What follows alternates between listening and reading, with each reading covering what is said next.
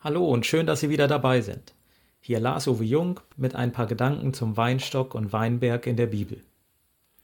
Lassen Sie mich in Kapitel 15 des Buches Ezekiel und einer kleinen Anmerkung beginnen und mit Johannes im 15. schließen. Weinstock und Weinberg sind in der ganzen Bibel meistens ein Bild für die Beziehung Gottes zu seinem Volk. Er hat Menschen für sich auserwählt und ihnen einen ganz besonderen Platz gegeben. Gott malt uns damit Barmherzigkeit, Treue, Fürsorge und Liebe vor Augen. Ezekiel spielt hier auf dieses schöne Bild an. Er muss aber sehen, dass es nicht nur verblichen, sondern sogar zerrissen ist. Vom schönen Weinstock ist gar nicht mehr die Rede. Da liegen nur noch trockene Reben und Gehölz. Es dient zu nichts mehr als einem schnell verlöschenden Feuer und viel Rauch.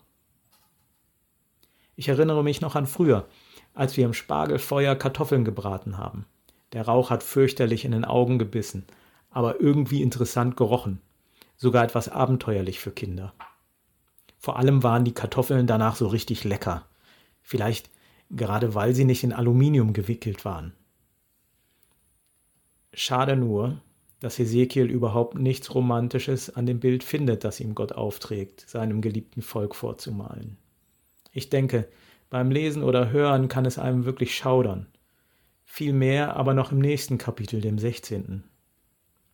Da fragt man sich, wo ist der Weinstock, an den der Nachkomme von Juda seinen Esel binden will? Wo ist diese große Verheißung Jakobs am Ende des ersten Buches Mose? Wo ist der Weinstock Gottes, von dem Jeremia am Anfang seines Buches schreibt? Wo ist der, den Gott aus Ägypten geholt und liebevoll in neuer Erde und neuem Land eingepflanzt hat? Der Dichter von Psalm 80 fasst das alles im Rückblick zusammen und singt es uns vor. Auch Jesaja singt davon, aber schon lange vor Hesekiel und als Warnung.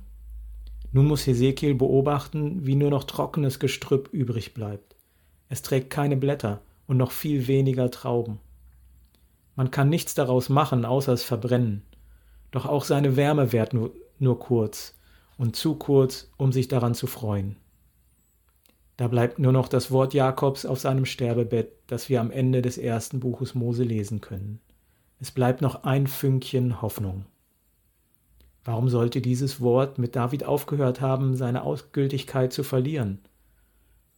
Das fragen sich auch die Juden, die aus dem Exil zurückkommen. Bis in die Zeiten des Neuen Testaments können wir davon lesen, wie sie sich mit dem Weinberg Gottes identifizieren und auf den warten, der seinen Esel an den Weinstock binden wird. Und dann kommt Jesus. Meist läuft er zu Fuß.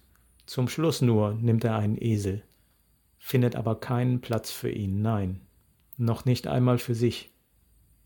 Das Volk Israel muss noch warten. Doch Jesus macht einen großen Unterschied zu allen Bildern des Alten Testaments. Haben Sie schon daran gedacht? Ist es Ihnen schon aufgefallen? Während Gott den Weinstock im Alten Testament pflanzt, reinigt, hegt und pflegt, macht er sich durch Jesus im Neuen Testament selbst zum Teil des Weinstocks. Ich bin der wahre Weinstock und mein Vater der Weingärtner. Ich bin der Weinstock, ihr seid die Reben. Wer in mir bleibt und ich in ihm, der bringt viel Frucht. Denn ohne mich könnt ihr nichts tun. Wer nicht in mir bleibt, der wird weggeworfen wie eine Rebe und verdorrt, und man sammelt die Reben und wirft sie ins Feuer und sie verbrennen. Wie mich mein Vater liebt, so liebe ich auch euch. Bleibt in meiner Liebe. So lesen wir in Johannes Kapitel 15.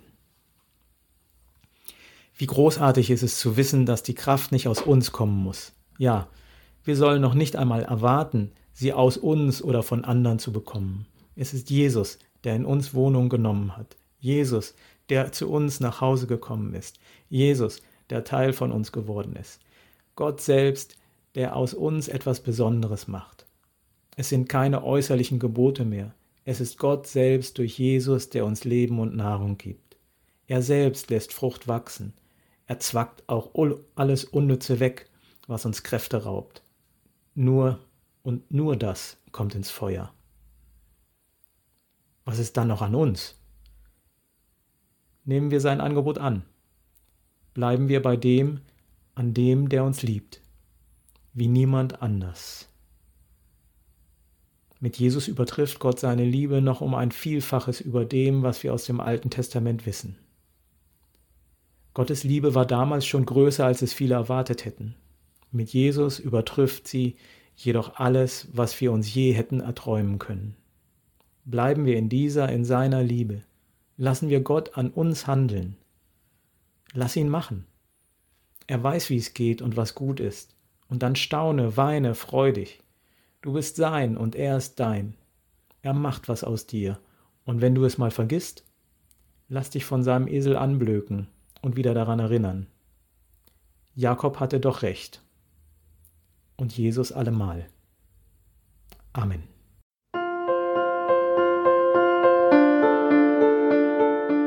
Dies war eine Folge aus unserem Podcast In einem Jahr durch die Bibel, ein Projekt des Gemeinschaftsverbandes Sachsen-Anhalt.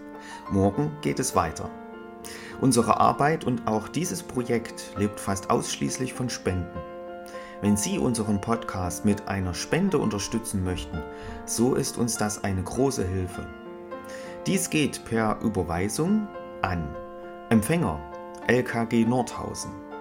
Die IBAN-Nummer lautet DE 68 820 540 520 038 009 647. Wenn Sie eine Spendenbescheinigung benötigen, dann geben Sie bitte Ihren Namen und Ihre Anschrift mit an. Ganz herzlichen Dank. Nun wünsche ich Ihnen einen gesegneten Tag und freue mich, wenn Sie auch morgen wieder mit dabei sind. Viele Grüße, David Israel aus Nordhausen.